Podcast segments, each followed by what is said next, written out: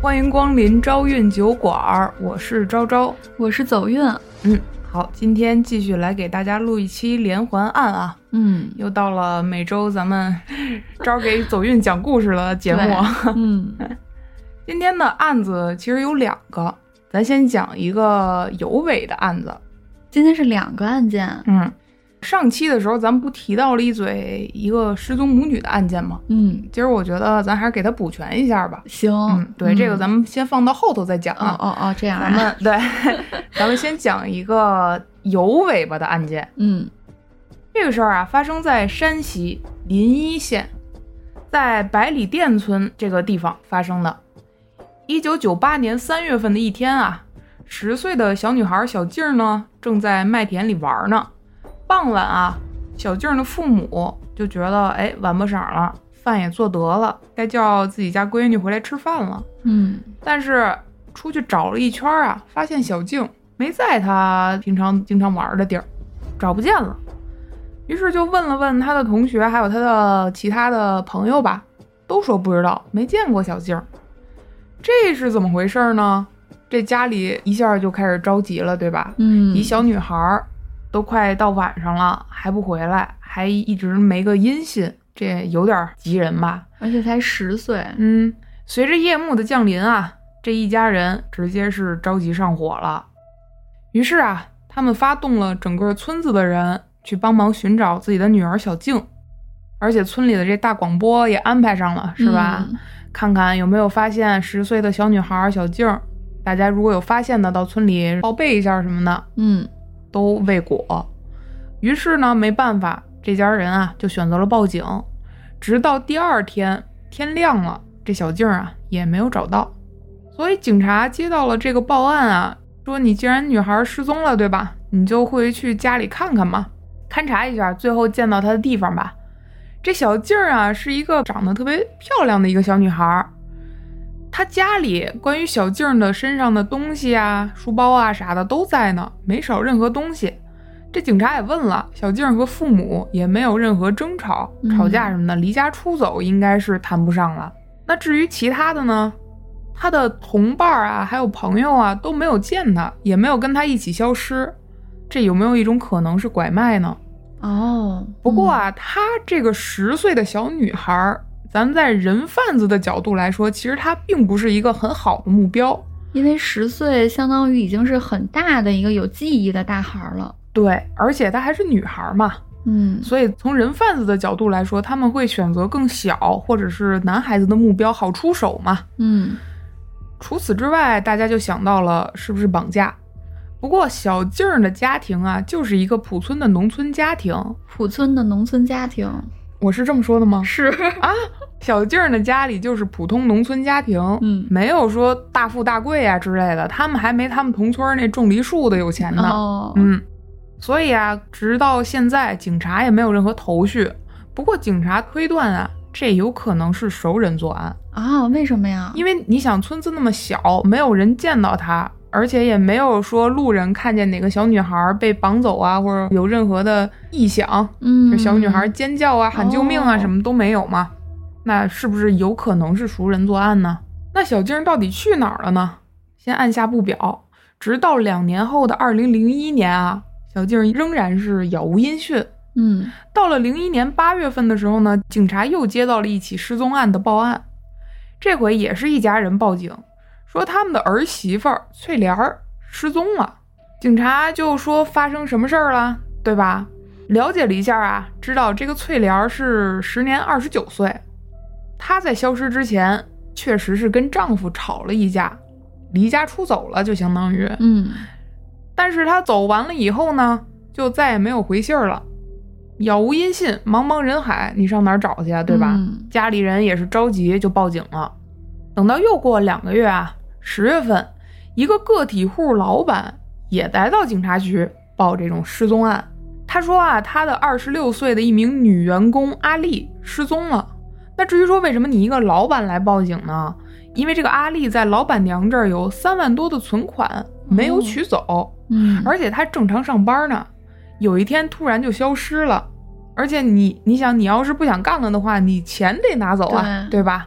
但是就活不见人，死不见尸，突然就没消息了。老板娘也是纳闷儿嘛，所以就报警了。嗯，因为她也联系不到她其他的亲人啊什么的，没打个招呼就莫名失踪，肯定是要找这警肯定察不了。太正常了，嗯这事儿就但是啊，直到现在这几起案子全是失踪案，没有任何的线索，所以警察就通过这个二十六岁的女员工阿丽继续就着手调查嘛。看看有没有突破口。嗯，首先啊，这二十六岁的女员工她是个大人了，成年人，突然消失，那是不是拐卖妇女和他杀的可能性就更大一些了？嗯，嗯，到了二零零二年的九月份，哈，继续还是失踪案。当地有两个打工的女性，其中一个来到警察局里报案，说跟她一起来到这临沂县打工的同伴儿雪梅失踪了。她跟她老乡雪梅的家里也联系过，她家里也说啊，这雪梅没有回老家，也没有任何人知道她去哪儿了，就是没征兆的突然失踪，跟之前一样哈。警察就继续出动啊，就看看有没有线索啊，排查一下他们认识的人啊。这个排查的时候啊，就发现了一个失踪案的交叠人物，哦，就是说呢，这个雪梅和她的同伴儿过来打工的这个雇主，嗯，算是也不算雇主吧，就算这个雪梅和她的同伴儿来打工的认识的人里边儿有一个人是百里店村的本地人，嗯，那发生了这么多失踪的案件哈，警察也进行了交叠侦查嘛。这个案件都发生在这个百里店村或者这个附近嘛。在这个村子里有一个人和这个失踪的雪梅还有她的同伴儿是认识的，嗯，就是当地的一名黎农，叫党成喜，哦，种梨的，对，种梨的。所以啊，这警察就去到了这个党成喜的梨园里去进行正常的侦查工作嘛。可能到那儿的时候，这党成喜还挺客气的，说：“嗯哎，警察干嘛呀？你们吃个梨突然呗。 对来这儿是想要多少甜度的呀？嗯对吧？”这警察就跟他提起了最近的这些失踪案，都不算最近了，都已经发生几了年了？，对两年多四年了，离第一起案件发生已经四年了，将近。嗯，这警察啊，就在党成喜面前一个一个的盘问小静儿啊、阿丽啊，还有雪梅啊这些人，嗯还有失踪的那个家儿儿媳妇儿翠莲嘛。嗯，这党成喜就一脸无辜啊，说不知道啊。哦，不知道，哦， 对，就说我不了解情况，嗯我倒是都知道他们失踪，尤其是小静儿，说我们同村儿的小姑娘嘛，说我们可是冲到第一个出去找孩子的。哦，我这个完全就是没办法啊，我要是能找着他，我早就给他送回来了，对吧？嗯，那他也这么说了，警察也觉得那就没线索啊，就先这么搁着吧。转年到了五月份，一对父母呢回到家的时候，发现自己家的女儿，也就是十四岁的小红不见了，嗯，又失踪一个，照样是同学啊、玩的这个小伙伴啊，都不知道她去哪儿了，也没见过。直到晚上夜幕降临，小红也没回来，家里呢也没有任何强行闯入的痕迹，甚至小红的随身的一些东西啊，这个书包、玩具什么的都没有消失，还在原位。所以啊，这家人就打电话给亲戚们说：“哎，这是不是小孩儿去跑哪个亲戚家玩儿去了？”他们联系联系着呢，就联系到了小红的一个姨父，他的姨父是谁？党成喜。哦，嗯党成喜就说：“啊，丢了，那就赶紧找呗，我来帮你们找。”哦，又非常的积极，是十分积极，就帮忙去找。结果啊，找来找去还是没找着啊，那肯定找不着啊，对吧？ 这党成喜啊就说：“这小红啊，是不是被绑架了？你们啊，先别报警，万一要是报警了，绑架这事儿，他人家撕票怎么办啊？”啊，跟人家说了这么个话，那他这个话，我听起来我就感觉有点此地无银三百两的感觉了。是啊，所以啊，这个小红的父母肯定也就不可能听他的。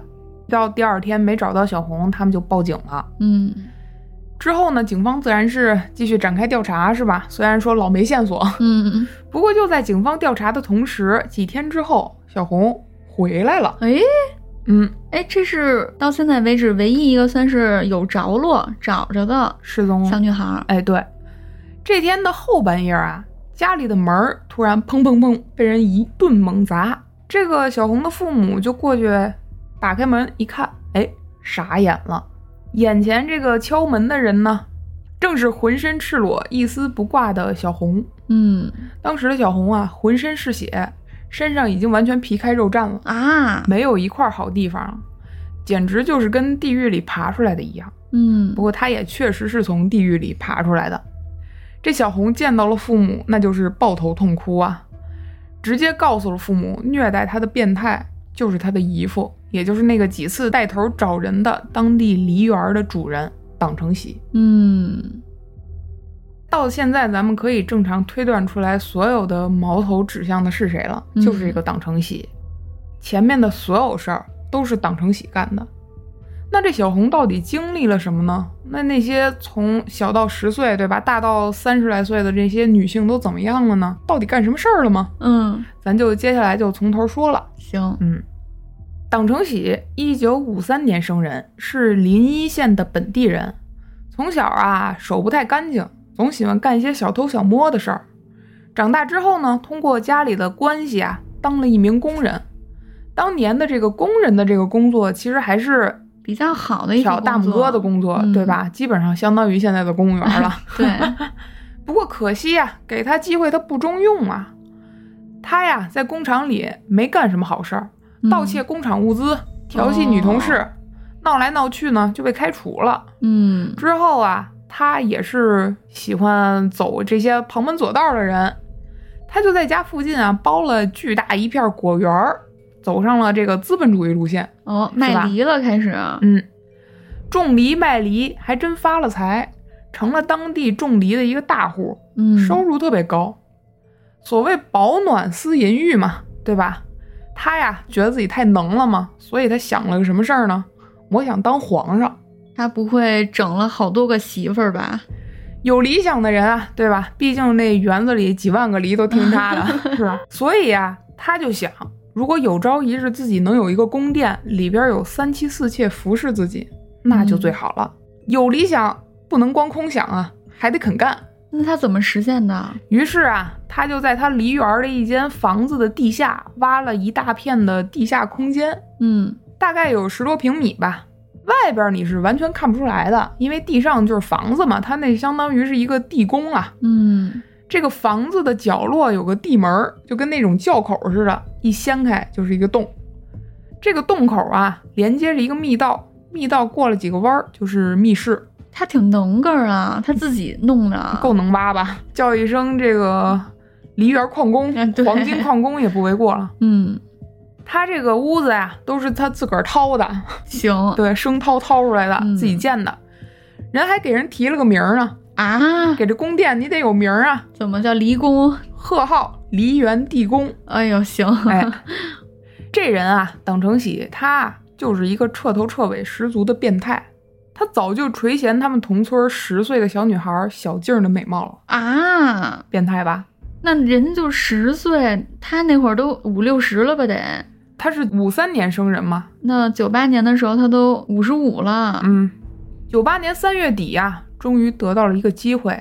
他看到自己垂涎已久的小静儿，自己一个人在那玩儿，落单儿了。所以啊，他就去诱骗小静儿，说：“哎，我那梨园里啊，好多蝴蝶儿，嗯，还有小花儿，特别美啊、你要喜欢呢，我还可以给你摘梨吃。嗯你要不要去看看啊？”所以啊，以打着去梨园玩儿的名义，就把这小静儿骗到了他的地宫里。到了地宫之后，他直接就侵犯了年仅十岁的小静儿。但第一次犯事儿，他肯定也是害怕的，所以啊，他拿口夹夹住了小静儿的嘴。他把这个小静儿的嘴给夹住之后呢，又用麻袋把小静儿给装起来。他在梨园旁边挖了个大坑，就把小静儿给放到这坑里了，盖上了水泥板儿。小静儿这时候还没有死呢啊！哦，嗯于是啊，做完这些事儿之后，他就去村子里还有小静家转悠去了，探探风声，对吧？小静儿她毕竟让他这么一霍霍，家里看看有没有事儿出来呗。嗯但是啊，见到无事发生，毕竟还没到晚上嘛，嗯，所以啊，他就哎心里踏实了一点儿。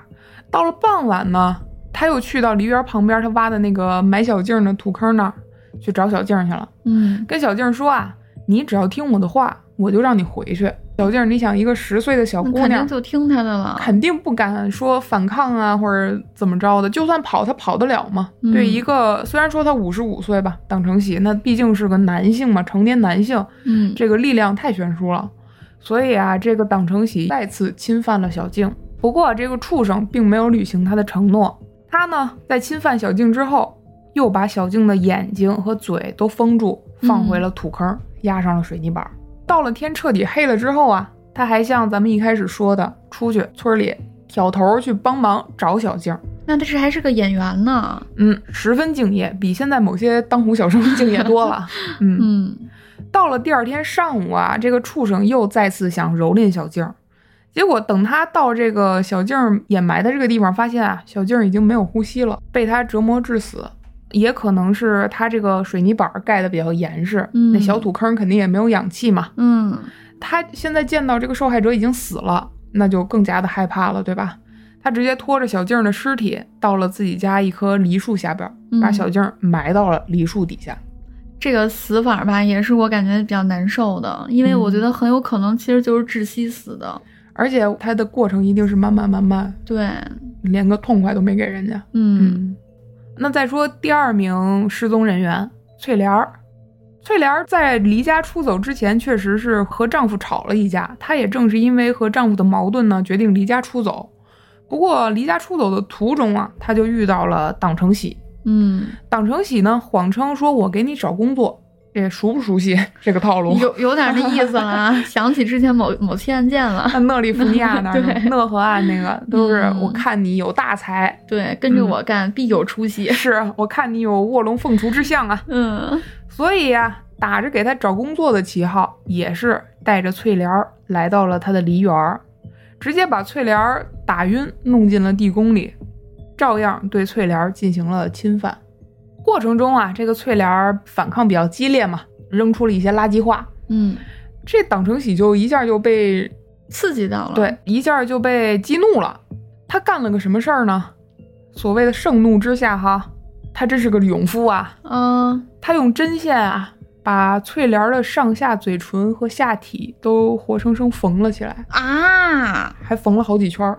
这是我目前为止听过这么多案子里让我觉得最可恶的。嗯，这翠莲儿经受过这样一番折磨之后，也直接就求饶了嘛，说你、嗯你你求生欲就上来了，对吧？嗯你就去饶了我吧，我不骂你了还不行吗？你愿意干什么干什么，我不反抗了。这个党承喜一见翠莲儿求饶了，他也就去村里的一个小药店买了点消炎药，给翠莲儿简单包扎了一下。之后啊，这个翠莲儿就沦为了党承喜的奴隶。嗯，被他一直囚禁在地宫里蹂躏，直到后来呢，翠莲儿直接精神失常了，疯了。所以啊，看着这样一个疯女人，党承喜也是心生厌倦。在最后一次侮辱翠莲儿之后呢，他就将翠莲儿给杀害了。嗯，光杀了还没算完，他把翠莲儿的女性器官给取出来了，啊，挂在了墙上。挂在地宫的墙上。对，子宫那一套了。啊，嗯，给掏出来了。翠莲残破的尸体啊，就被他掩埋在了梨树底下，而翠莲身上取下来的器官，就是他之后所说的为了警示后人用的，嗯挂在地宫。宫里。那第三名失踪员工阿丽怎么回事呢？同样是被党承喜在下班路上给诱骗到了地宫里，过程咱就不多说了，对吧？同样是遭受到了非人的虐待，而且这党承喜啊，要不说他变态呢，他要求这阿丽啊，你给我脱光衣服，给我唱歌跳舞给我看，看那个叫什么惊鸿舞，嗯挺好看的是吧？给我来一段儿。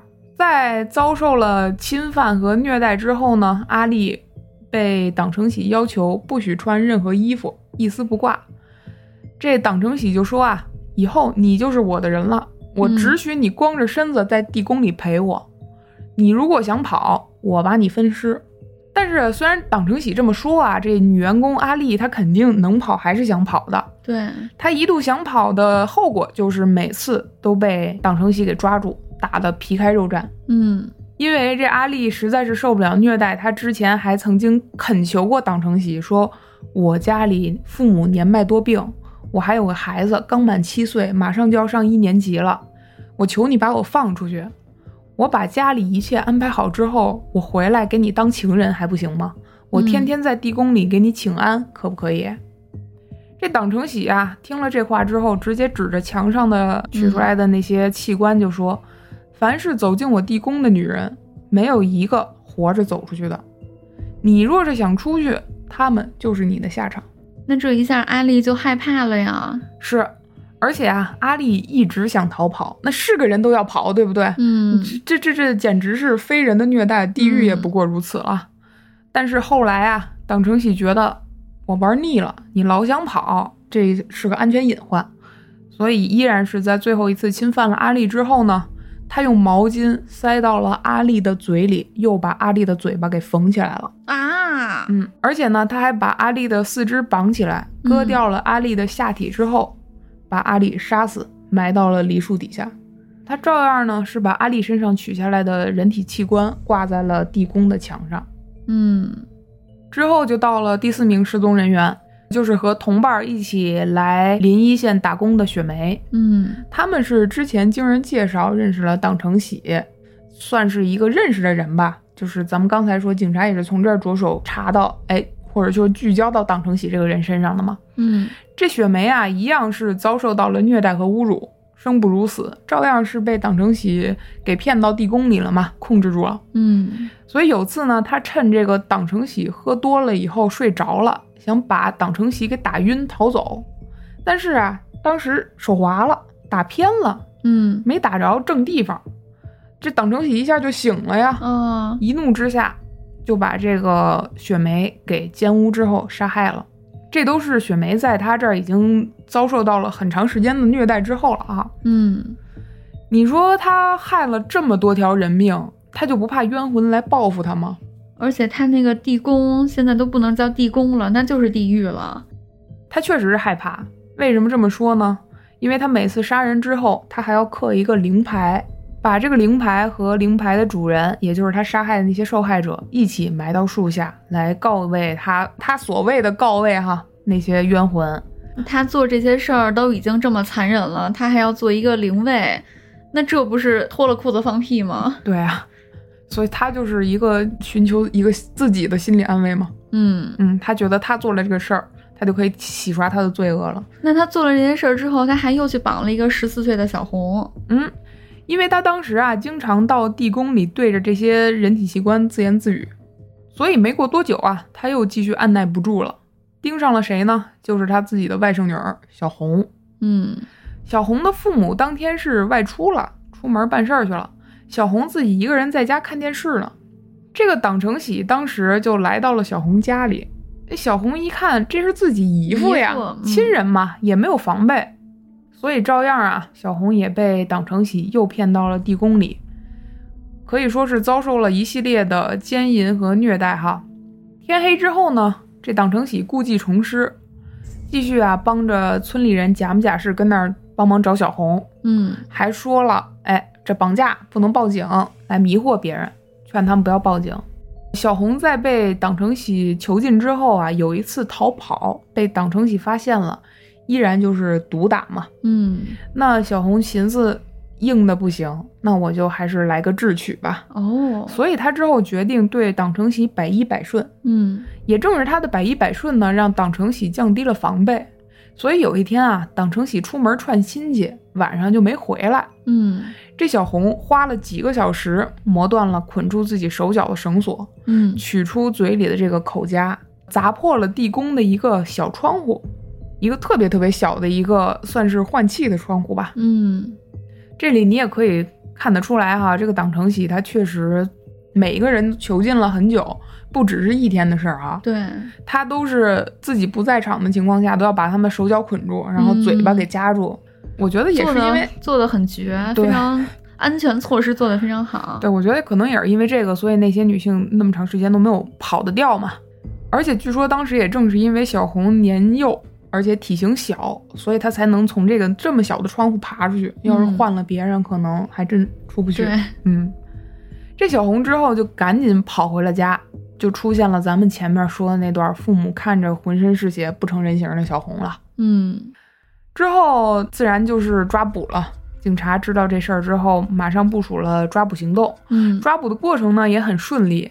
一开始啊，这党成喜回家之后看小红跑了，那肯定二话不说就自己先逃了呗，嗯肯定事儿漏了嘛。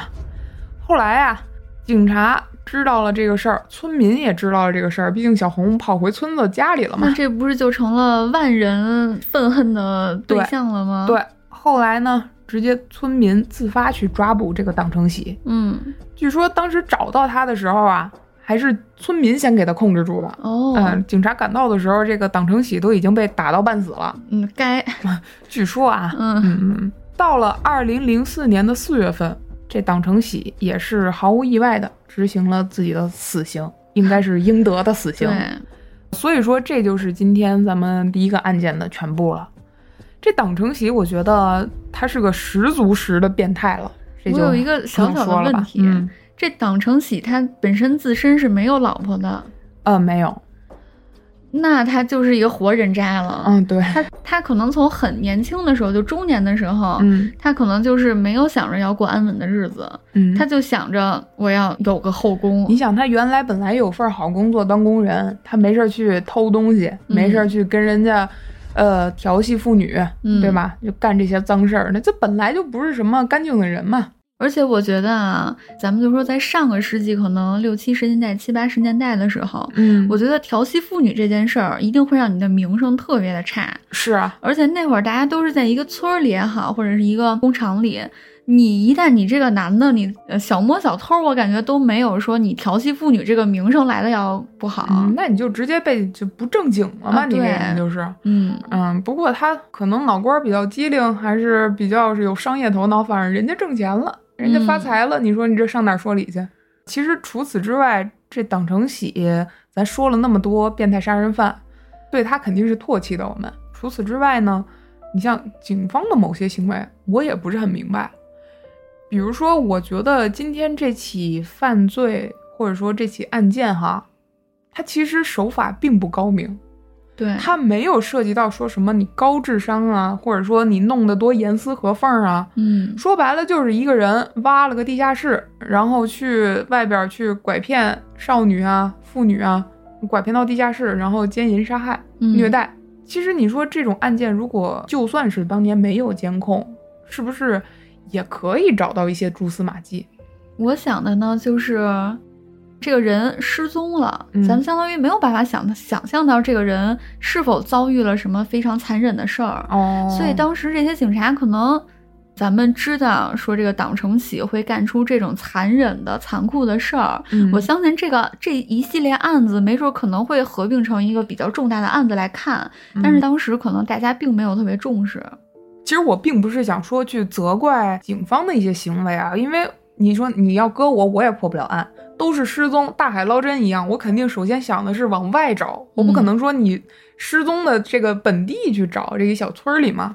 而我想说的其实是一个司法系统对于失踪案的态度，或者是刑侦手法上的一个局限性吧。嗯比如说，你一定要发现尸体才能去努力的仔细排查吗？嗯或者说有没有什么其他的方法可以去更好的去甄别一下失踪的案件？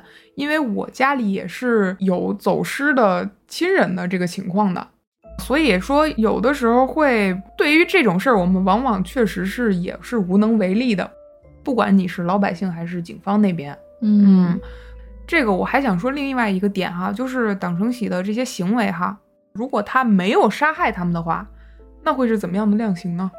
其实我想到的更多的是被拐卖的妇女了，嗯因为被拐的妇女，我觉得就我的个人观点看，他们除了死亡这一个不同以外，就只不过是党成喜手底下这些受害者他们是死亡了，而那些被拐的人他们没有死亡而已，但他们遭受的对待和他们遭遇的事儿，其实我觉得是一样的，可能甚至会比这些人更痛苦。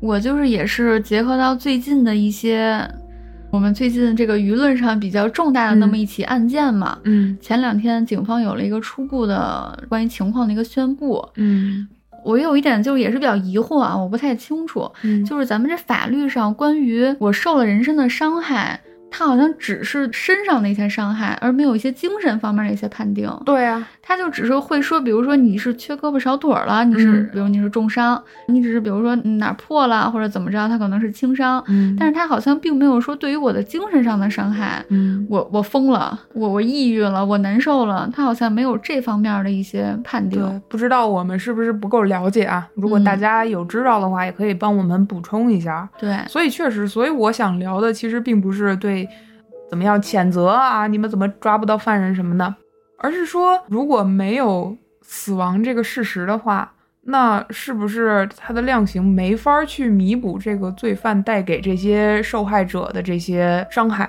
我最近对一些案子的这个判罚吧，我也是感觉非常的迷，但是因为我我经常刷微博嘛，嗯然后确实是很多人啊和咱们一样，总感觉好像这个案子判轻了，嗯那个案子判重了，嗯嗯、这个案子判的感觉好像跟我想的不太一样，嗯然后呢，就有了那个“互联网法官”这么一个词儿， 就会总有人在评论里怼嘛，就是说怎么互联网法官又上线了，你又会判了什么的。嗯所以确实我也是可能不太了解，可能国家的法规确实有它判出来的那么一个规矩吧，那么一个法章。是反正如果现在让我去想的话啊，我觉得啊，如果说党承喜折磨的这四名女子，她们就算最后没有都死亡，嗯我觉得他们就算是能活着从那个地宫爬出来，我感觉他们这一辈子，至少是在心理上，我感觉肯定是会留下很多阴影的。那是自然的，我觉得谁都受不了那样一个场景。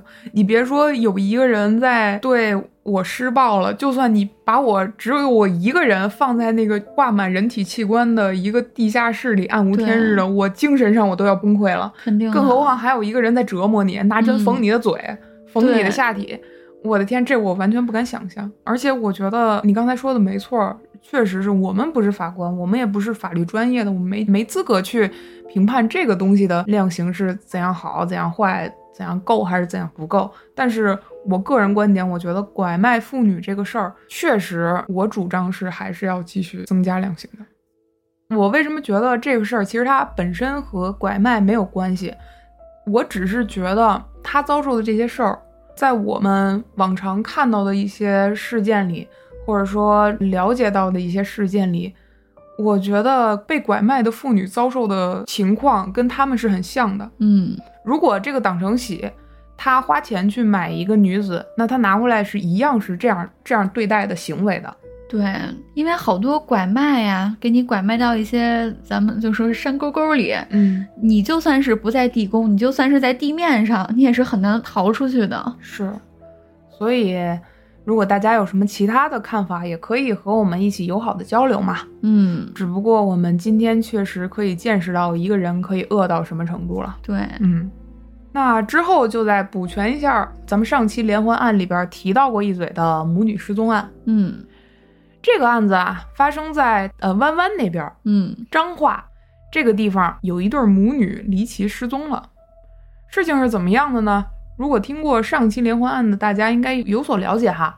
二零零八年一月份的时候，在湾湾省彭化县，晚上，一位母亲呢抱着她的四岁的女儿，慌张地走进了一栋大楼，而且呢，她进楼之后直奔电梯，上了电梯之后，直接摁了十一层的这个按钮，嗯，这位母亲在电梯里的神色是十分慌张的，而且她在电梯里脱去了自己红色的外套，还有鞋子，还把自己女儿的粉色外套也脱在了电梯里。嗯之后电梯门开，直接慌张的离开了。自此之后再无音信。你说会不会是因为这个母亲觉得自己外套上有 鬼，想把小鬼儿附在了自己的外套上，想把它赶紧那她离为什开么要它？跑到这个楼里？哦，也有道理啊。嗯，接着说。这个咱就先说说这个主角吧。嗯这母亲叫慧君，三十七岁，她呀在彰化县有家室，和她的丈夫呢育有两女一儿，三个嗯孩子。这慧君啊家境不太好，原生的家庭比较贫苦吧，或者说比较普通吧。嗯初中的时候毕业了，学的是美发。她呀，人长得挺漂亮的，所以家里就给她定了一门亲事。她的主家呢，就是她要嫁的这个丈夫啊，是有田有钱的一位夫君，家庭情况还是比她要好很多的。嗯婚后啊，夫妻两人就住在三层的独栋屋里边儿。哦，那这个条件是真的很好啊，啊，是吧？ 嗯堪比别墅了。对，虽然是在乡下嘛，嗯不过啊，你别羡慕，因为他这个夫君呢有一个坏毛病，什么呢？酗酒，哦，还有家暴。就因为酗酒和家暴这两件事儿啊，他们还闹过离婚，也确实是离了。离了之后啊，因为这乡下比较保守嘛，离婚你会总是会让人指指点点的，大家互相街里街坊的都知道谁家那点子事儿嘛，嗯，所以以总有人在后边后边说闲话儿什么这那个的嘛。在小地方还对是比较轰动的一个小事情呢。对对对对对，再加上她的丈夫啊，也祈求她的原谅，说我再也不打你了，我再也不喝酒了什么哦的。好熟悉啊！家暴的人好像都这么 说。哎，于是这个母亲慧君就决定跟自己的前夫复婚了。啊，哎，复婚之后呢，他们又再生育了一个女儿，就相当于有三个女儿一个儿子了。嗯嗯，案发的前一晚啊，这个慧君和丈夫又吵架了。为什么呢？因为她的丈夫虽然和她复婚了之后啊，承诺那些事儿，咱也自然能想到吧。根一本个就也没没有兑一个也现 没干。对，照样是喝酒家暴。一月二十号这天下午啊，慧君带上了自己四岁的小女儿离家了，去了娘家，在娘家待了一会儿呢，就离开了。等到晚上的时候啊，这丈夫就回家了，找不见他媳妇儿慧君。结果看这个女人手机也没带，嗯，什么都没拿，证件也没拿，就把摩托车给开走了，还会开开摩托， 骑摩托。所以啊，她丈夫就觉得这八成是回娘家住了，吵架嘛。结果过了几天之后，发现不对劲啊没回来呀。啊！而且这娘家她也联系了，不在呀、慧君和女儿的失踪呢，也就让这个丈夫直接报了警。嗯，警察呀，通过摩托车这一个线索，就把目光放到了镇里的财经大楼这儿。呃因为当时慧君走的时候骑的这辆摩托车啊，一直停在镇里财经大楼的楼下。嗯，但是看门的保安表示啊，我并没有见过这母女二人。为什么？因为当时他们通过监控发现，这慧君回娘家那天晚上，带着女儿来到了财经大楼。有人呢说是九点，也有说是凌晨到的，反正都是保安的下班时间。嗯，所以保安就没有看到嘛。但是电梯拍到了，他们乘坐电梯到了十一楼。咱们刚才说了，脱下了红色的外套和鞋子，还有女儿的粉色外套，抱起女儿，慌张地跑出了电梯。那至此，咱们就可以说，那为什么说这对母女是消失了呢？因为啊，之后再也没有他们任何相关的消息和线索了，这俩人人间蒸发了。嗯，只有一辆摩托车呢，一直停在这个财经大厦的门口。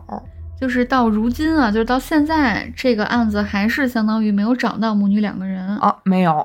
哦，刚才咱们不是说他们是出现在监控里吗？嗯这监控只拍到他们进去在十一楼脱衣服，然后冲出去的画面，没有任何这个母女从这个大厦离开的画面。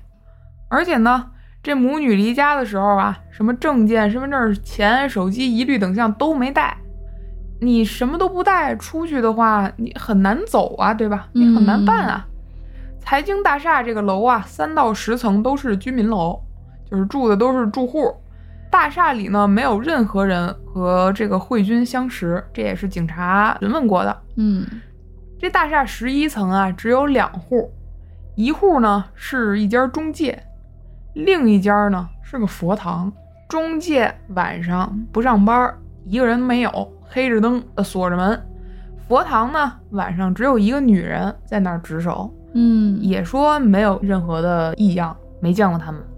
那警察又调查了这个大厦所有的出口，所有这些不太显眼的出口啊，通过灰尘来判断都没有被动过的痕迹。哦，也就是你如果有人过啊，或者是怎么着，你得有脚印儿啊。嗯，或者你要是哪怕你从通风口走，你也嗯得把那个灰蹭了吧？对，没有，都没有。那警察又想了，那是不是停车场呢？从停车场走，因为他们俩啊，从这电梯出去之后，没有去那个中介，也没有去这佛堂，直接奔了楼梯间了。哦，那个方向就是十一层的楼梯间，嗯，所以以楼梯间通的那些出口灰尘也没有动过。那楼梯间还能通哪儿？就是通停车场了。嗯你要一直往下走嘛，走十、嗯十多层，对吧？警察调取了所有的停车场那些车辆的记录仪，没有任何一个记录仪里边显示有母女从停车场离开的画面。你要往下不行，那你就往上，对吧？嗯你是从这个高层翻越去别的大楼里边出来呢，也行，对吧？但是啊，当时的地势有照片可以拍到，这个大楼的周围都是矮楼，嗯，我有印象，你给我看来着。对，它不可能从上面去别的高楼上， 他如果去也行，只不过可能就会摔死。 就会失去生命。对，而且啊，它这个高度差是十分大的，基本上就是竖中指的高度差，对对，嗯哎行 了行了，可以了。就是竖中指的高度差，这中嗯指就是那楼，那楼周围的所有楼基本上也就其他指头那么高。那现在就是咱们所有的这个排查和线索了。其实我感觉就是，毕竟我在有些时候还是比较唯物主义的，嗯我还是相信这两个大活人是不会凭空消失的。啊但是我也有一点儿就是，毕竟我还比较迷信嘛。啊，如果说这两个母女她遇到了什么灵异的事件，嗯比如说她们，咱咱就说啊，半路撞见鬼了，嗯半路撞见神了，嗯然后一下精神可能不太正常了，所以她们慌张的随意的跑进一个楼里，嗯然后呢上了电梯，把自己以为撞鬼的这个外套脱掉了，然然后后就慌张的出去了。这个弯弯的警察们就愣是这案子就这样了，就没有再继续。没有尸体啊，也没有任何人受到伤害，只是一个失踪案。像咱们刚才的案件，所以我为什么刚才那个案件会提前说那个对失踪的处理吧，这件事儿嗯处理。其实你说失踪这个事儿可小可大，对是吧？你如果要是没有找到尸体之前，那咱们可能都会想到是一个很小的事儿。哎，那主要是现在就是没有尸体，反正这个案子我会继续跟进。有生之年系列了是吗？对啊、各位听众们，大家会不会有一些其他的小道消息啊，或者是大家听说过一些关于这个红衣母女案失踪的一些消息？嗯，张化母女案嗯啊、可以说几条比较主流的猜测哈。嗯首先，第一条就是他脱衣服、脱鞋，还有去到十一楼这么高楼层的话，首先给人的感觉就是要轻生，嗯，因为为轻生的人脱衣服、脱鞋这个事儿也是有潜潜力的，嗯就是确实有人想轻生的时候是会做这种给自己感觉比较有仪式感的事儿的。但是咱们还是那句话，没有尸体，大楼周围呢没有任何的尸体或者异常或者响动都没有，天台呢也没有任何母女相关的线索啊什么的，比如说什么电箱，你可能是比如说我坠楼的时候，这电箱是不是给人嗯拦那儿啦，或通风道啊、水塔啊什么都没有，嗯仔仔细细查了一遍都没有。而且你要是自杀的话，除了你非主观的原因，你没有必要掩藏尸体的，你没有必要说去找一个说什么犄角旮旯儿你跳下去，完全大家找不着你的地儿去跳吧，嗯没有任何理由嘛。那第二个呢？第二个就是猜测啊，这个母亲慧君和丈夫关系不和，这是肯定不和嘛，对吧？嗯所以啊，他就带着女儿到了他这个情人这儿，说他这财经大厦里可能有一个情人住在这儿。之后呢，被他的情人给杀害了。呃，警方也询问过所有的住户了，就反正表面上显示哈，盘查显示没有任何人和这个慧君认识。当然，也不排除有人伪装嘛，可能是先杀之后再慢慢抛尸。最主要的是啊，当时家里还有剩下三个小孩呢，对吧？嗯，你怎么偷情啊？你家里有孩子，你不 方便啊。哦、是除非你就是、啊而且你也不能带着自己撕碎的女儿去偷情是啊，除非你是啊，你说你出来，你去到男方家里偷情，那其他三个他这没消失的三个小孩儿，警察也问过了，他们没有任何说法说这个反映母亲有可疑的外出习惯啊什么的都没有。而且她的母亲既然都决定跟她的家暴丈夫复婚了，嗯，她要是有婚外情，她就直接跟她的婚外情结婚不就完了吗？啊对啊，嗯 对啊，而且十一楼也没有长期居住的人啊，他的嗯情人是谁？那总总总不能是佛堂吧？ 佛堂里的有点瘆人害怕了了，这个，啊，那中介晚上也没有人啊。嗯，第三种说法啊，就是神隐，哎什么叫神隐？哎呦，有意思了，日系那一套。日本啊，之前确实有过类似的案件，就是凭空消失，没有任何痕迹的消失了。就是有点像归隐那种感觉，是吗？啊，神隐神明把你给隐藏起来了。哦，为什么这么说呢？这就比较偏玄学那方面了，对吧？嗯因为啊，大家推断说他进楼之后，他毫不犹豫的就冲进了电梯里，就是他没有任何迟疑，哦，好像是有人控制他，是他就是就奔那儿去，我就要去那儿，哦而且进了之后直接啪嗒一下就选了十一层，嗯，没有任何其他的说，哎，我寻思想想去哪层，没有，就咔进去以后，叭摁了十一层。就有点像鬼上身那种意思。是，啊，而且你想红衣服还带着孩子，嗯，嗯，可能或多或少跟佛堂沾点边儿，是不是有点儿像什么东西吊着他，让他办这件事儿似的？嗯你像你刚才说的是吧？但是呢，也有点奇怪的是，他出了电梯之后去的不是佛堂，是楼梯间啊。其实神隐这个事儿吧，反正我是觉得你不太信的，是不是？啊就是没法相信啊，没有一个可以佐证的事实，那你那你怎么说怎么是了，对吧？啊，这个倒是。啊、可是，就正是因为没有佐证的事实，所以大家才会更所相以信，才会猜测猜测对神隐是吧？是啊。那再说第四点吧，就是说大家猜测这个慧君的精神状态是不是有问题？他如果精神状态有问题，很大的一个纰漏哈，就是他没有理由去编排这么严密的失踪啊，对躲避监控，他精神都不正常了，应该是没有办法做到这么冷静或者理性的去编织一条完全大家都找不着他的一个消失路线吧。对。嗯，所而以说且感觉这也是一个比较普通的这么一个就妇女吧，对，她平时这带孩子干家务的，哪有那闲心设计这这么一起？ 是啊，而且你想，她丈夫都那样了，她还能愿意不计前嫌去跟人家复婚？那除了真爱，那只能是个大聪明了，对是吧？ 哎当然这么说人家不太好啊，我就说这个意思。嗯，我觉得她不会是像那种特别理性，嗯可以。去编排对这么严严密密的事儿的人。嗯，所以说来说去还是第三条，这个神隐是更靠谱是吧？反正啊，每种说法好像都有可能，但是每种说法也都有不合理的地方。 因为它最终其实说白了就都咱没有结果嘛。嗯要是有结果了，这事儿其实咱可能也就知道到底是怎么回事儿了。是，所以如果大家知道相关的一些，哎，如果大家见得过这个， 知道相关的消息啊，也可以和我们在评论区一起讨论互动一下。对、嗯我还是非常感兴趣的，对这种就是没有尾巴的这种案件。那大家喜欢听一些有尾的案件还是没尾的案件呢？